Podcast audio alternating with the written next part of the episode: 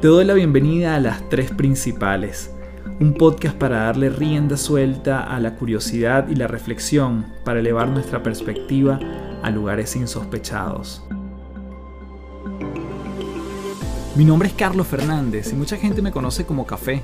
Soy autor, conferencista internacional y te invito a transformar tu sabiduría en ejecución para vivir una vida en liviandad. Un espacio donde podemos transformarnos en paz un episodio a la vez.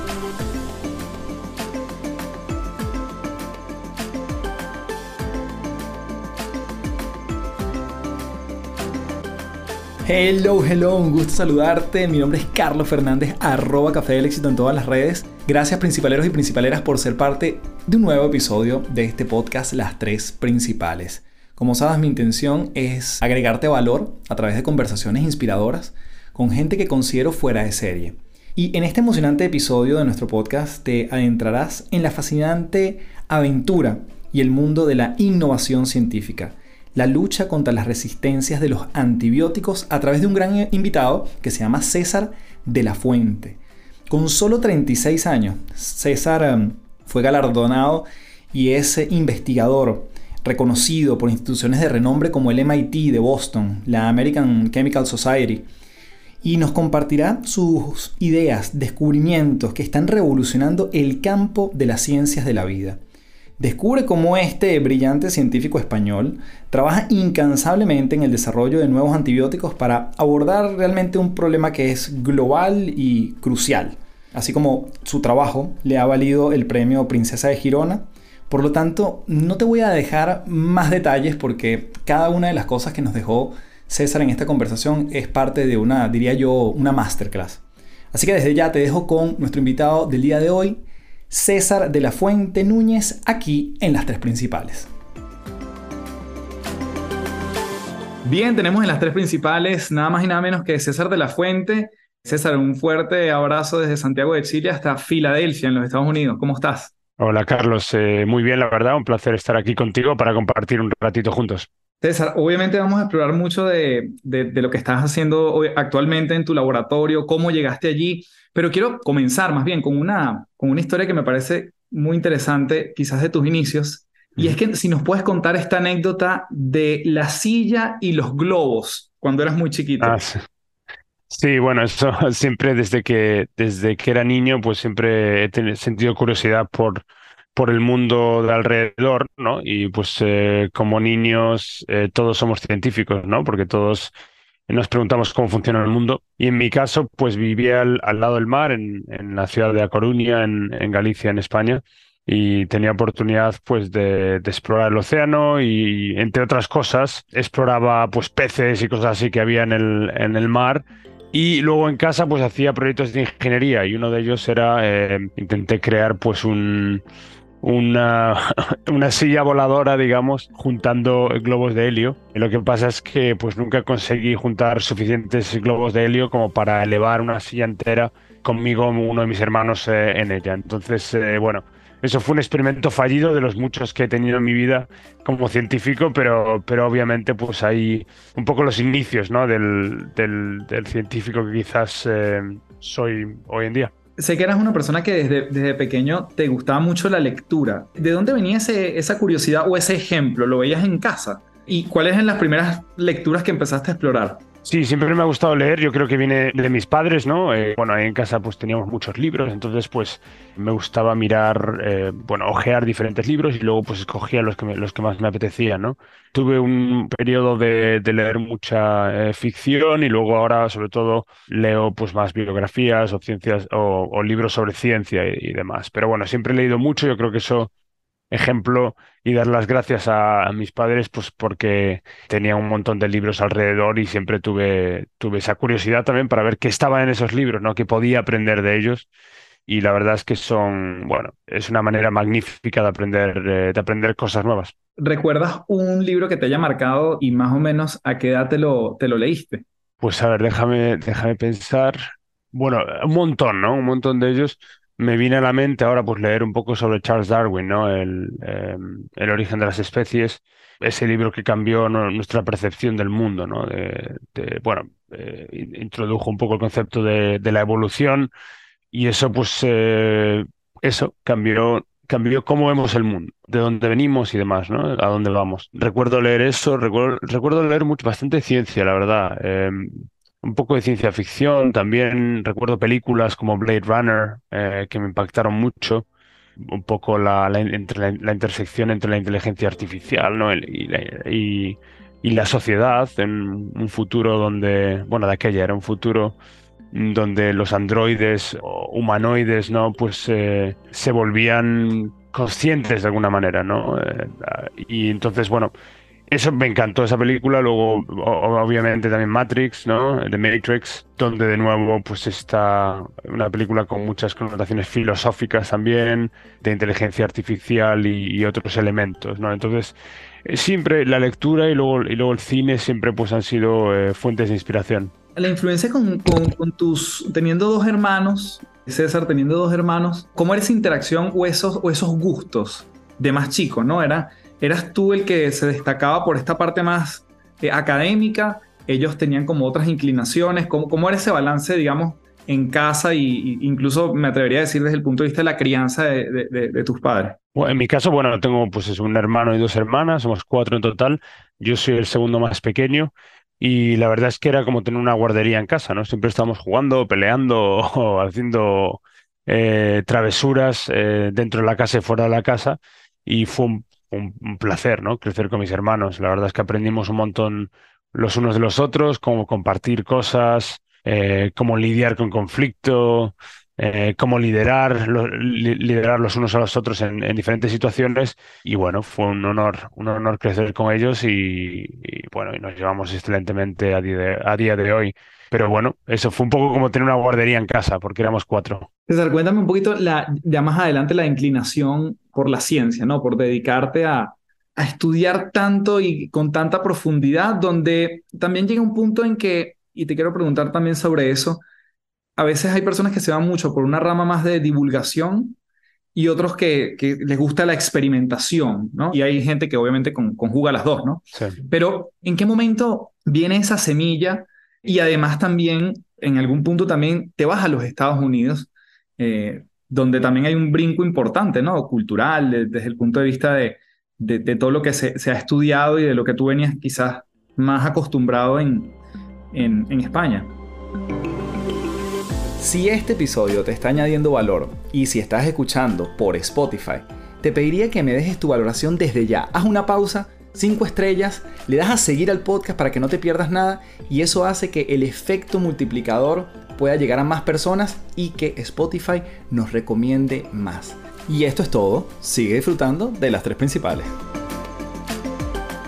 Sí, pues mira, yo creo que lo que, lo que siempre me fascinó de la ciencia, bueno, siempre he tenido curiosidad por aprender cómo funciona la biología, la naturaleza, el mundo que nos rodea, ¿no? Y yo creo que el método científico es la, mejor invención que se ha creado en la historia. Yo creo que, bueno, la primera fue el cerebro. Yo creo que nos permitió distinguirnos de, cualquier otro organismo, a los seres humanos. Y la segunda, que es una invención creada por el cerebro, es el método científico, que nos permite, es una herramienta que nos permite em, entender el mundo mejor, de, manera más, eh, o, incrementar nuestro, conocimiento sobre el mundo. Y, siempre me, llamó mucho la atención esto, eh, aplicar el método científico eh, para intentar entender el mundo un poquito mejor. Y yo creo que no hay, no hay sentimiento como cuando descubres algo completamente nuevo que nadie en el mundo sabe en ese momento. Es un sentimiento que ocurre muy pocas veces. Eh, obviamente, la mayor parte de las veces los experimentos que hacemos nunca funcionan, pero cuando ocurre, pues es un sentimiento de felicidad y de como de un poquito de shock, eh, donde de repente pues te das cuenta de que, ostras, sé esto que, que nadie más sabe, ¿no? Y, y, es un momento de complicidad con, con la ciencia, con tus propias ideas, que dura poco tiempo porque pronto ya alguien empieza a saberlo y demás, ¿no? Eh, pero es, es, tremendamente bonito y yo no, no, lo compararía con ningún otro sentimiento que yo haya experimentado. Entonces la ciencia tiene eso, es muy poderoso realmente, ¿no? Eh, porque te permite tener eh, muy de vez en cuando estas, estas situaciones, ¿no? estas experiencias que son únicas. Y bueno, en mi caso, pues em, siempre me ha encantado, me ha encantado pues perseguir un poco eso, perseguir un poco las fronteras del conocimiento, con objetivo, el objetivo final, pues intentar entender el mundo un poco mejor e intentar desarrollar alguna tecnología o algo que pueda ser beneficioso para el mundo, que pueda, mm, bueno, en nuestro caso trabajamos sobre todo con antibióticos y que pueda, pues, que pueda salvar vidas en, algún momento en el futuro. Ese es el sueño que, tengo, que tenemos aquí mi equipo y por lo que trabajamos tan duro cada día. ¿En qué momento empiezas justamente a indagar con el tema de, antibióticos? Entendiendo que, digamos, desde la penicilina ha habido mucho camino recorrido, pero ¿en qué momento te empiezas como a, especializar o a interesar tanto por esto? Pues mira, sí, la, como bueno, la penicilina, eh, obviamente, el primer antibiótico descubierto en 1928 por Alexander Fleming, eh, ni siquiera hace, hace 100 años, o sea que realmente llevamos con antibióticos muy, poco tiempo realmente. Y nos han permitido casi pues eh, duplicar nuestra esperanza de vida, ya que, bueno, pues curan infecciones y te salvan la vida, ¿no? Pero en, mi caso, pues mira, en, cuando estaba estudiando la carrera, ahí es cuando tuve mm, mi primera experiencia, digamos, con, con, microbios, ¿no? Aprendí a crecer microbios en el laboratorio y me pareció fascinante, ¿no? Lo, rápido que, crecían estas, estas, estas, las bacterias sobre todo, ¿no? Son, son organismos eh, con superpoderes porque se pueden duplicar en una escala de tiempo de minutos, lo cual les permite adaptarse, son superadaptadoras, adaptarse a cambios que ocurren todo el rato en el, todo el tiempo en el, en el medio ambiente, ¿no? Y son superadaptadoras porque son capaces de sobrevivir en ambientes que el ser humano, nosotros nunca podríamos sobrevivir, ¿no? En, en volcanes se encuentran bacterias, eh, en líquidos con pH súper bajos o muy altos, eh, donde nosotros moriríamos en cuestión de segundos o minutos. Y me llamaron mucho la atención estas bacterias y siempre pensé que podíamos aprender mucho de ellas, ya que fueron también los primeros organismos que existieron ¿no? a lo largo de la evolución. Y entonces pues empecé a, jugar con las bacterias, digamos, a aprender de ellas en laboratorio. Y después pues eh, cuando decidí hacer el doctorado, que me fui a la Universidad de British Columbia en Vancouver, en Canadá, eh, pues ahí pues quería seguir aprendiendo sobre la naturaleza, sobre el mundo que nos rodea y decidí centrar eh, muchos de mis estudios en ese periodo en entender estos organismos, eh, los organismos más simples de, la biología, los organismos vivos más simples de la biología, que son las bacterias, y luego pues decidí centrarme también en las moléculas de la vida que permiten que ocurra la vida, y estas son las proteínas, o los péptidos. Los péptidos son pequeñas proteínas que están compuestas de, aminoácidos y que permiten pues que ocurra todo en la vida, ¿no? Eh, son las, las, moléculas ejecutoras de la vida, permiten que, que, yo ahora esté hablando, permiten que mueva mis manos, permiten que podamos tener esta conversación, que luego se, podamos caminar y demás, ¿no? O sea, sin proteínas la vida no funcionaría y bueno, y decidí centrarme en eso. Durante mi doctorado tuve la suerte de, estar en una gran universidad como la Universidad de British Columbia. Y ahí pues eh, aprendí lo máximo posible sobre pues esto, los organismos simples, los organismos vivos más simples, que son las bacterias, y luego las moléculas que nos permiten hacer todo. Y estas son las proteínas.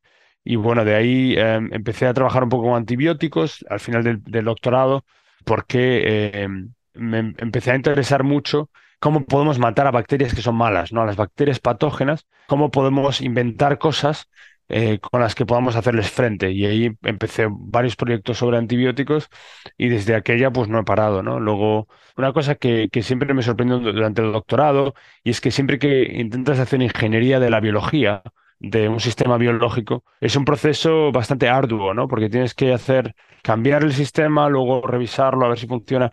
No es muy sistemático, no es programable, al menos de aquella, ¿no? Cuando estaba haciendo el doctorado. Y entonces luego decidí pues ir al MIT en Boston para intentar incorporar conceptos de biología computacional y de inteligencia artificial, para intentar hacer de la biología una disciplina un poco más programable, más para poder hacer ingeniería eh, de, sistemas biológicos.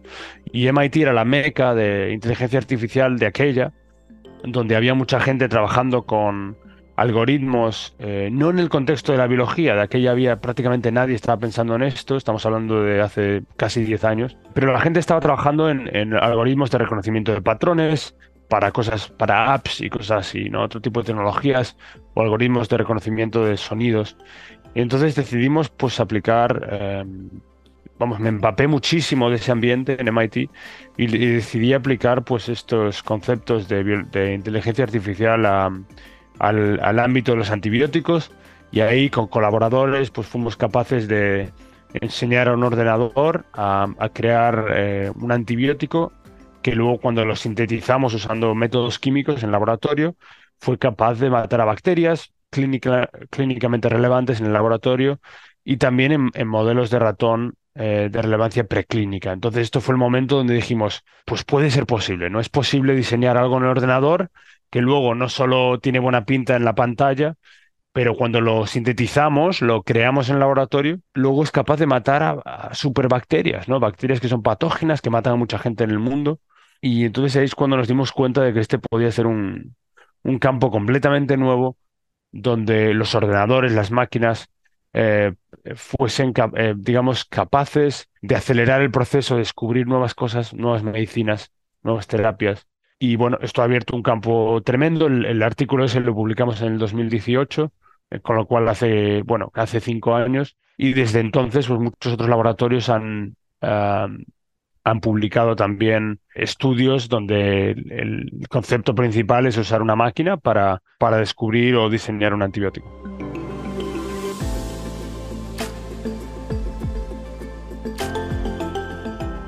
Y, me parece fascinante porque sin duda desde el año pasado, yo diría que desde noviembre, ha habido como un boom en el tema de la inteligencia artificial, específicamente la generativa, pero obviamente la inteligencia artificial tiene años, como tú lo estás diciendo, ¿no? También en nuestro, en nuestro haber. Te pregunto, tú das algunas estadísticas que a mí me parecen, o datos que me parecen interesantes, como que de repente la creación de un antibiótico puede durar hasta 10 años en su, en su formulación, o que el presupuesto que se necesita para, para lograr esto es el equivalente a lanzar un cohete al espacio.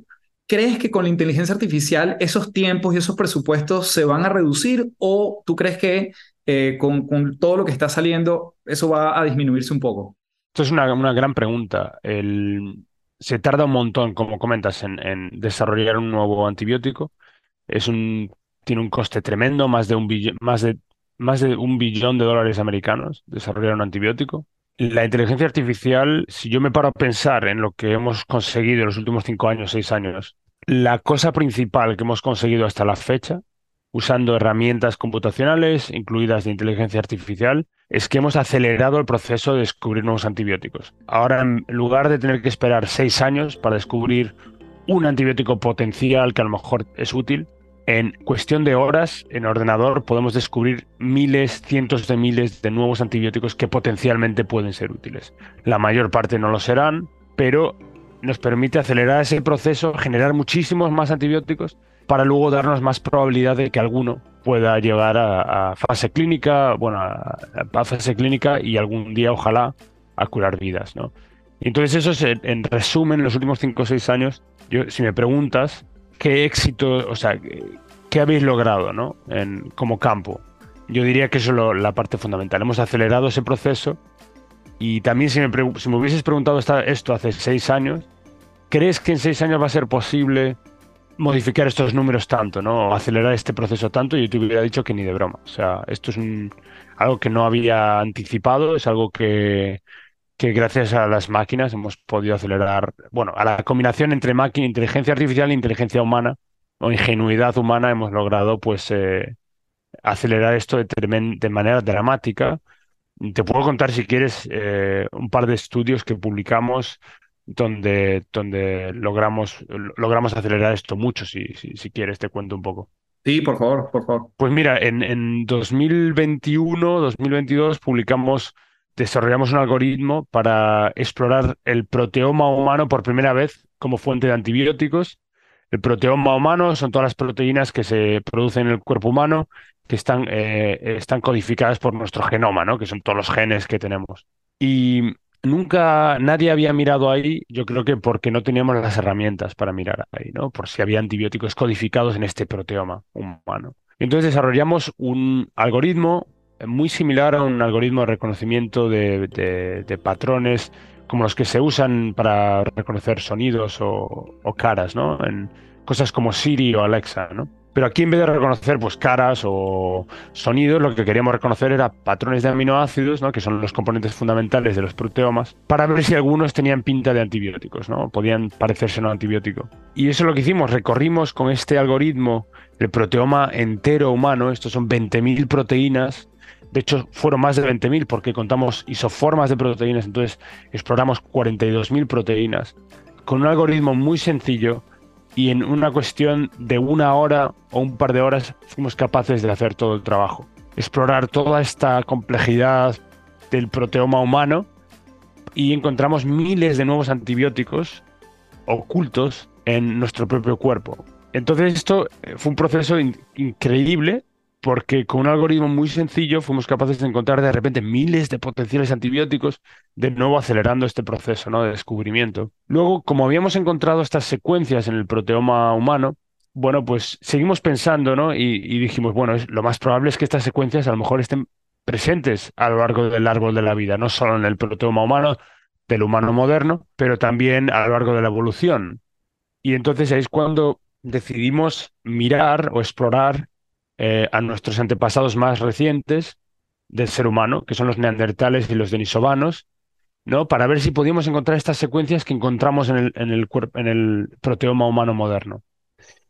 Y, para eso desarrollamos otro, otro algoritmo eh, de, Machine Learning eh, en el que cogimos, digamos, tomamos todo el proteoma de los neandertales y el proteoma de los denisovanos, lo cortamos en pedacitos pequeños y luego empleamos filtros también de Machine Learning, filtros de conocimiento humano, para predecir si estos pequeños fragmentos tenían capacidad antibiótica o no. Y mira, te voy a mostrar un modelo de tres, un modelo que tenemos aquí, que hemos eh, diseñado con 3D printing. Y este es el primer antibiótico de neandertales, lo llamamos Neandertalin 1, que fue capaz de, de matar a bacterias en modelos de ratones, ¿no? Entonces te, explico un poco cómo funciona el algoritmo. Esto es una proteína entera, ¿no? Esto es solo una proteína. El proteoma tiene miles de proteínas, ¿no? Pero este es un ejemplo. Esta es una proteína que se llama ATP sintetasa. Lo que hace es que genera ATP, que es una molécula que necesitamos para generar eh, energía ¿no? en el cuerpo. Es, es fundamental para, para vivir. El algoritmo recorre toda la secuencia y es capaz de encontrar un fragmento codificado, oculto, dentro de la secuencia, que es este fragmento eh, rojo, que este es el antibiótico, ¿no? Está oculto en una proteína, nadie, nadie nunca lo había visto y el algoritmo de Machine Learning es capaz de encontrarlo y luego podemos extraerlo con métodos de biología sintética, podemos extraer el fragmento y luego esto es lo que probamos si tiene capacidad antibiótica en, placas de Petri, in vitro y también en modelos de ratón. Y este es Neandertalin 1, que es el primer antibiótico de, o la primera molécula realmente de, un organismo extinto que tiene, eh, en este caso, pues tiene esta propiedad antibiótica. ¿no? Lo más bonito de este proyecto fue que hubo un momento en el que teníamos que sintetizar esto, ¿no? Teníamos que resucitar esta molécula. Esta molécula no está presente en ningún organismo vivo hoy en día. Es una molécula de neandertales que está extinta y el momento quizás más bonito del proyecto fue cuando, usando métodos químicos, tuvimos que resucitar esta molécula, ¿no? Entonces, desde un punto de vista científico, eso fue tremendo. Eh, luego también empezamos a pensar cuáles son las repercusiones de esto, ¿no? O sea, a nivel bioético y demás, ¿no? Y si quieres hablamos un poco de esto, de, lo que pensamos. Pero bueno, este fue un proyecto fascinante donde introdujimos también el concepto de la desextinción molecular, eh, que, es, el concepto de devolver a la vida eh, moléculas químicas eh, que ya no, no están presentes en el mundo actual. Y esto, para esto nos inspiramos un poco en Jurassic Park, ¿no? En la, y el concepto de desextinción de organismos enteros, ¿no? Donde si te acuerdas en Jurassic Park, el concepto fundamental era traer a la vida eh, dinosaurios, lo cual obviamente tiene muchos problemas ¿no? Eh, éticos, problemas ecológicos. ¿no? Eh, imagínate mm. traer, traer, poner un Tyrannosaurus Rex aquí, pues va a destrozar muchos procesos ecológicos. Y luego, francamente, también tenemos limitaciones técnicas donde hoy en día no tenemos suficiente información genómica de los dinosaurios. Entonces yo creo que sería imposible realmente resucitarlos. Pero en vez de traer de vuelta un organismo entero que tiene todos estos problemas, ¿por qué no traer de vuelta una molécula? Que una molécula del pasado para hacerle frente a problemas del presente, como el problema de la resistencia a los antibióticos. Y entonces esto fue un poco el concepto que, se nos ocurrió e introdujimos este, esta manera de pensar ¿no? En, este artículo que publicamos recientemente donde describimos Nendertalin 1 como este antibiótico eh, prometedor. ¿no? Em, y una cosa que todavía no he hablado mucho, pero ¿por qué es importante la resistencia a los antibióticos? ¿no? Em, hoy en día mueren más de un millón de personas al año como consecuencia de bacterias, de infecciones causadas por bacterias. Esto se predice que va a aumentar a 10 millones de muertes al año para el año 2050, a no ser que hagamos algo al respecto. Entonces, esto es una motivación tremenda para nosotros, ¿no? Y, y es fundamental, bueno, fundamental, pues eso, intentar descubrir nuevos antibióticos. Aparte, los antibióticos no solo son importantes para tratar infecciones, pero son fundamentales para la medicina moderna. ¿no? Mm. Muchos, muchos procesos como la quimioterapia, pacientes de cáncer necesitan tener antibióticos porque se infecta muy rápidamente con bacterias y se pueden morir de la, de la infección bacteriana, por ejemplo. En cuestiones de cirugías es fundamental tener antibióticos que funcionan si no el paciente se puede morir, en partos, en bueno, muchísimas intervenciones médicas, quirúrgicas y no quirúrgicas, es fundamental tener antibióticos que, que funcionan. César, desde mi completa ignorancia, cuéntame un poquito el proceso desde esta, vamos a decir, esta creación de antibióticos o estos hallazgos y cómo llega a la persona normal. ¿Cómo es el proceso para llegar no sé, a una empresa como Pfizer o, o Janssen, cualquier otra, y después entonces termina en el, en, el individuo, pues, en, el mercado normal? Es un proceso muy largo, normalmente. Em, y bueno, el proceso es el siguiente. Primero tienes que descubrir algo interesante en el laboratorio, ¿no? Algo prometedor, que tiene eficacia em, en modelos de ratón, modelo de ratón de, de un tipo de infección, por ejemplo. Luego el siguiente paso, es, si eso es prometedor, es ir a estudios preclínicos. Eh, aquí en Estados Unidos, por ejemplo, la, la, FDA, la Food and Drug Administration, es eh, la, entidad responsable de, eh, de, garantizar que todo este proceso vaya bien. ¿no? Entonces, los estudios estos los haces para antes de ir a fase clínica. Y en estos estudios lo que miras es, bueno, pues que, que no, no tenga toxicidad de ningún tipo, ¿no? Los antibióticos, que sean efectivos matando bacterias en, modelos de ratón y demás.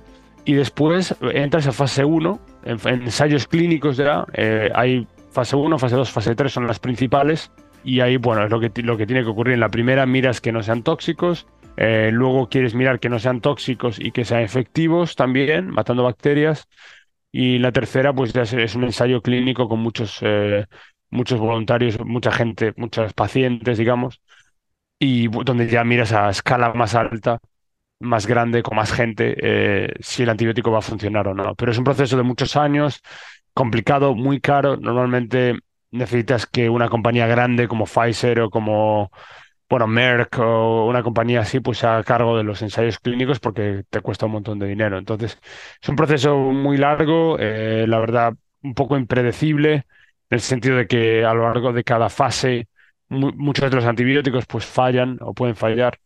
Entonces es un proceso complicado, pero bueno, es un proceso necesario también para garantizar que, que las medicinas que se están creando pues sean obviamente no solo útiles, pero también sean, eh, no sean tóxicas ni tengan ningún tipo de problema ¿no? eh, cuando se administran a, a seres humanos.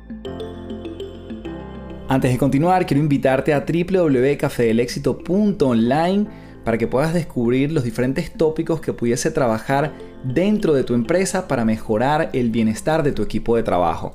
Temas como liderazgo, motivación, trabajo en equipo, creatividad, mentalidad de crecimiento son algunos desde los que una vez escuchado la necesidad de tu empresa, podemos hacer grandes ajustes para llevar a tu equipo a un próximo escalón. Nos vemos entonces en www.cafedelexito.online y sigue con más de las tres principales. Entonces, por lo que entiendo, igual detrás, en el caso de tu laboratorio, ahorita en la Universidad de Pensilvania, igual siempre tiene que haber como un sponsor en términos de estas grandes compañías que están apostando a, la creación de estos antibióticos. Eh, ¿Sería así? Y que al final les otorgan a ellos, por ejemplo, esa, patente los primeros, los primeros años. Sí, exacto. O sea, la patente, patentes de, de, estas tecnologías, la universidad, la Universidad de Pensilvania, pues son los que pagan para crear una patente Entonces, eh, ellos son los dueños principales de la patente, digamos. Eh, luego los coinventores, pues también tenemos un cierto porcentaje de la, de la invención, pero luego para desarrollar esto en una compañía, digamos una compañía grande, lo que tendría que pasar es que la compañía tiene que licenciar la patente a través de la universidad mm. para luego poder desarrollar esa tecnología en la compañía. Entonces, eso, eso es un poco cómo funciona. Si, por ejemplo, estás tú investigando algo y ha salido algo en paralelo que muestra algo de lo que ya tú estás investigando. O sea, antes que tú lo saques en un paper, en un, artículo, eso, ese, solapamiento suele existir. Eso puede pasar, pasa a menudo, a, nosotros nos ha pasado y a, mucho, y a la mayor parte de la gente le pasa. Y eso es simplemente porque hay mucha gente haciendo ciencia y a veces pues tienes ideas que otra gente también tiene esas ideas y es completamente normal, obviamente. Em, si lo miras a lo largo de la historia de la ciencia, pues incluso los grandes hitos de la ciencia, pues ha habido otra gente también alrededor del, mismo tiempo pensando en ello, ¿no? Eh, hablan, por ejemplo, con Charles Darwin, también Wallace, ¿no? Em, no sé, hay muchos ejemplos si estudias un poco la, historia de la ciencia donde incluso gente que nunca se había conocido mm. a lo largo de en partes diferentes del mundo eh, tienen la misma idea, están pensando en los mismos conceptos nosotros intentamos, eh, intentamos desviarnos un poco de lo que la, mayor, la mayoría está haciendo, pensando, porque yo pienso firmemente, creo que si hay mucha gente ya haciendo una cosa, eso se va a resolver. O sea, se va, se va a resolver con éxito. Entonces yo prefiero dedicar mi tiempo, mi energía mental a, hacer cosas que muy poca gente está haciendo. Eso me parece, nos da más tiempo también para pensarlas mejor, porque hay menos, eh, menos presión ¿no? de tener que publicar y demás. Mm. E intento siempre irme a, a, partes de la ciencia o partes del conocimiento donde, donde hay muy poca gente trabajando.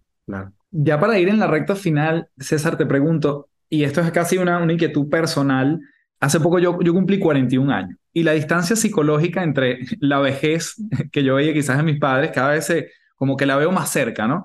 Te pregunto, así como los antibióticos vienen a ser un efecto de, bueno, contrarrestar algo que está, entre comillas, mal en un organismo, ¿has podido ver cosas que tengan que ver con el antienvejecimiento, o sea, o alargar la vida de las personas? Hay estudios, eh, bueno, hay muchos estudios acerca de esto, hay, eh, bueno, es un campo de conocimiento entero, el campo del anti-aging, ¿no? anti-envejecimiento. Creo que todavía estamos muy lejos, ¿no? Yo creo, bueno, no soy experto en este campo, lo primero, pero creo que todavía no entendemos cómo funciona el envejecimiento, o sea, la, la senescencia celular, a nivel celular, cómo envejecen las células. Nos queda un montón un montón por aprender. Yo creo que al final, yo personalmente lo que, lo que veo es que lo que más ayuda es lo que nos decían nuestros abuelos y abuelas, que es que comer bien, ejercitarnos, em, beber mucha agua, eh, no hacer nada de manera, de manera obsesiva, digamos, o, demasiado. Yo creo que eso, eso yo creo que es lo que... y bueno, y mantenerte activo eh, intelectualmente, yo creo que a mí personalmente es lo que me, lo que me ayuda. Eh, pero bueno, no sé, cada, cada uno obviamente pues luego puede elegir cuál es el camino que más les, les favorece en, su caso y cada persona es diferente también. Así que bueno, eso es un poco, un poco... Te quería comentar también que justo anunciaron hace unas horas el premio Nobel de Medicina este año y pues se lo dieron a, Drew Weissman y a Katy Carico, que son nuestros vecinos aquí de laboratorio en la universidad. O sea que eh, desarrollaron la tecnología de ARN mensajero de mRNA que está detrás de las vacunas de, de la COVID-19 y bueno, que, que, han salvado pues, millones de vidas en el mundo y les acaban de otorgar el premio Nobel de Medicina de, este año. Qué maravilla. de hecho, justamente, bueno, ya, para cerrar como este podcast se llama Las tres principales, te quería preguntar por un aprendizaje de estas tres universidades que tú has también has estado involucrado, por ejemplo, British Columbia, el MIT y en Pensilvania. ¿Qué, ¿Qué, cosas te llevas de cada una Obviamente deben ser miles, pero si tuvieras que resumirnos quizás en una, una para cada uno. Pues en la Universidad de British Columbia yo aprendí a ser científico, a aplicar el método científico de manera profesional. Aprendí a escribir también a nivel, bueno, en el contexto científico. Y esos son aprendizajes que me he llevado siempre. Luego en MIT aprendí que no hay, no hay algo como una pregunta estúpida, ¿no? Puedes hacer cualquier pregunta y puedes eh, digamos, puedes, en ciencia puedes eh, ser ambicioso en el, sentido de que eso, de que no hay pregunta estúpida, ¿no? Y, da igual, y puedes, puedes hacer eh, cualquier pregunta que quieras, por muy ambiciosa o loca que sea, y, se puede tomar en serio y se puede perseguir esa pregunta. Y en Penn pues he aprendido sobre todo a, crear un equipo convergiendo un poco todas estas ideas que aprendí antes. César, darte las gracias por el espacio. Sé que tienes una agenda muy ocupada, pero creo que no, nos has dado muy buenas líneas de, sobre todo, tu investigación y hacia dónde va el mundo y lo que tenemos también que procurar para, para que estas vidas no, no perezcan, sino más bien eh, se, se multipliquen, ¿no? Y sigamos viviendo incluso, incluso un poco más y yo diría que hasta mejor también en el camino. Un último mensaje que quieras dejar a la audiencia, César, ahí todo tuyo el, cierre de este espacio. Bueno, lo primero, muchas gracias por tu, por tu tiempo. Ha sido un placer compartir este espacio contigo, este, este ratito. Simplemente animar a, las nuevas generaciones, a los jóvenes y las jóvenes que estéis eh, ahí fuera, a, considerar la ciencia ¿no? como, como vocación no solo tenemos que ser futbolistas, actrices y, demás, cantantes, ¿no? Y influencers, eh, pero que yo creo que la ciencia es un, bueno, eh, es un, ámbito precioso que permite que cada día puedes resolver un puzzle nuevo, que no es monótono, eh, cada día es una aventura distinta y nos permite explorar la complejidad de las ideas, de la biología en mi caso, del mundo biológico, que es tremendamente complejo y nada, simplemente animar a, los más jóvenes a, que quizás consideren la ciencia como, como algo a lo que dediquen un tiempo de su vida. Además que creo que con tu ejemplo, siendo una persona joven este, que está metido tanto en estos tópicos, se puede ver como algo, vamos a decir, incluso atractivo, hasta sexy el mundo de la, de la ciencia, ¿por qué no? no? Porque algo muy, muy interesante y que, que tiene muchos aristas. Yo soy un nerd en esto y por eso me encantó conversar contigo y gracias por el espacio. Muchas gracias, Carlos, un placer. Que estés muy bien. Bien, gracias por llegar hasta aquí en un nuevo episodio de las tres principales. Puedes dejarme tus comentarios en Apple Podcast. Tu valoración en Spotify la valoro, valga la redundancia, muchísimo. Y espero que todo lo que quieras opinar acerca de lo que te llevaste de este episodio, me lo puedas comentar por arroba café del éxito. Igualmente el handle de César te lo estoy dejando en la descripción aquí abajo. Y por supuesto, como siempre me despido diciéndote, transfórmate en paz. Muchísimas gracias. Chao, chao.